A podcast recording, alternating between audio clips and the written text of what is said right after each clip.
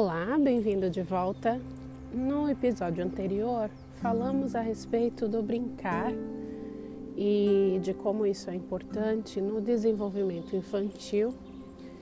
E hoje vamos tocar num outro assunto que se chama atividades de vida prática.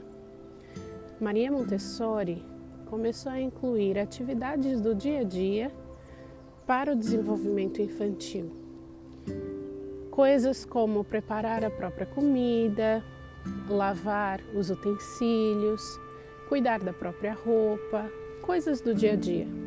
E talvez você esteja questionando: olha, mas isso não é trabalho infantil?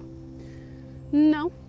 Se partirmos do ponto de vista não lucrativo e se isso for respeitando as devidas proporções da capacidade da criança é, do seu interesse e ela pode fazer apenas aquilo que ela alcançar, uh, do ponto de vista emocional e também uh, seguindo a coordenação motora. Então, a criança ela se sente útil quando ela consegue fazer algo por ela mesma. Então você não está usando e a normatização dessas, dessas atividades vai fazer com que a criança sinta o interesse, porque aquilo está no cotidiano desde sempre. Então, à medida que a criança começa a conseguir fazer certas coisas, é necessário sim que você permita e que isso passa a ser rotineiro.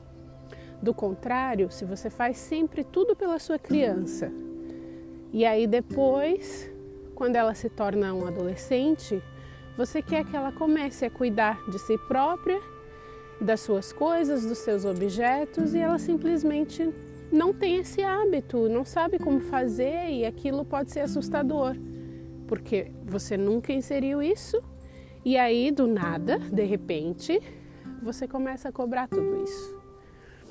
Então, a partir do momento em que a criança começa a andar, você já pode começar a inserir coisinhas aos poucos e dando sempre a possibilidade de que ela faça as coisas como uma brincadeira.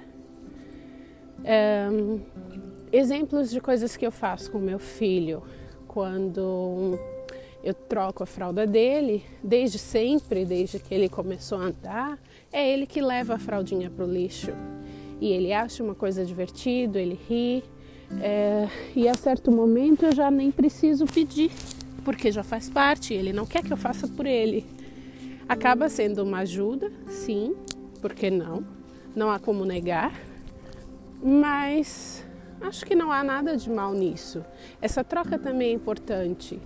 É, do mesmo modo que nós pais nos sentimos útil úteis por fazer coisas por, pelos nossos filhos, é natural que eles também sintam isso, fazendo algo por eles próprios ou, por que não, por nós e pelo ambiente. Montessori também traz essa preocupação pelo ambiente. Um, nas escolas hum, que, que, adotam essa metodologia, é, existe uma preocupação muito grande em ter animais ou ter plantas. Essa é uma outra coisa que a sua criança pode ser convidada a fazer, colocar água nas plantas, elas adoram. É, e sempre pensando que você não vai cobrar se ela não fizer, ou se ela quebrar, derrubar, fizer algo é, que não estava no script porque se trata de uma criança, né? Então esse é um convite à responsabilidade, mas é algo que tem que ser natural, tanto quanto brincar e depois guardar os brinquedos. Então guardar os brinquedos é estimulado, não é cobrado, e assim faz parte da brincadeira. É... E, e a gente não deve incluir uma punição quando isso não acontece. O que eu costumo fazer, por exemplo, aqui a gente tem o hábito de usar um calçado na rua e um outro dentro de casa. Até por conta do frio, às vezes tem, tem neve, tem lama, então por uma questão de higiene. Então meu filho ele já está é, acostumado a quando chega em casa ele já vai tirando o calçado dele, mas é ele que guarda. E às vezes, por estar tá cansado ou por ter pressa de brincar, seja lá qual for o motivo, ele não quer guardar. Então eu convido, mas eu não fico naquela de obrigar, é você que vai ter que guardar, guarde imediatamente. Não. Ok, você não quer guardar agora? Tá bem. Então ele vai ficar aí. De quem é o, o, o sapato? É importante você fazer questões que façam a criança responder e assim ela reflete. É, não dê todas as respostas, é uma outra dica que eu dou. Faça perguntas. Quanto mais a gente questiona, mais a gente convida a criança a pensar e ela mesma acaba refletindo e tomando as decisões, em vez de você ficar sempre dizendo o que a criança tem que fazer. Assim você estimula a, o processo de decisão, a criatividade e a reflexão sobre as coisas, né? E assim você não está criando só soldados e, e, pessoas obedientes, né? É importante, é tudo que o mercado quer hoje em dia, são pessoas criativas, decididas, né? Prontas, capazes.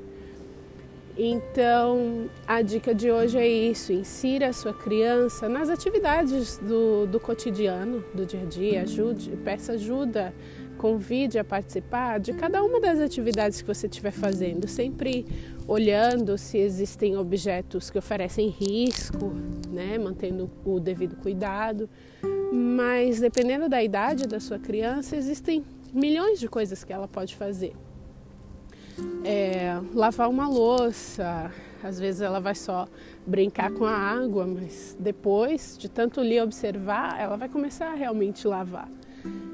Um, cortar a sua própria fruta, encher seu copo com água, vestir-se, jogar a fralda no lixo, coisas assim. É, colocar a roupa suja dentro da máquina, coisas que estejam ao alcance ou, se você puder, torne um ambiente preparado para que a sua criança alcance nas coisas. Existe um objeto que é uma escada em Montessori, que alguns modelos até se transformam depois em, em uma mesa com cadeira, você pode pesquisar. Escada Montessori, é, que dá a possibilidade de que a criança alcance em uma pia para escovar os dentes ou para lavar a louça. Então ela se sente parte daquele ambiente por poder alcançar nas coisas.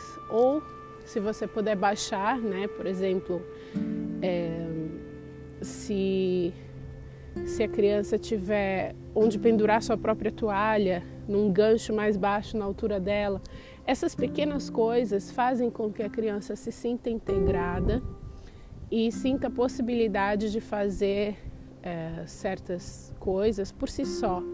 E essa autonomia é muito importante no, no desenvolvimento infantil por conta da autoestima.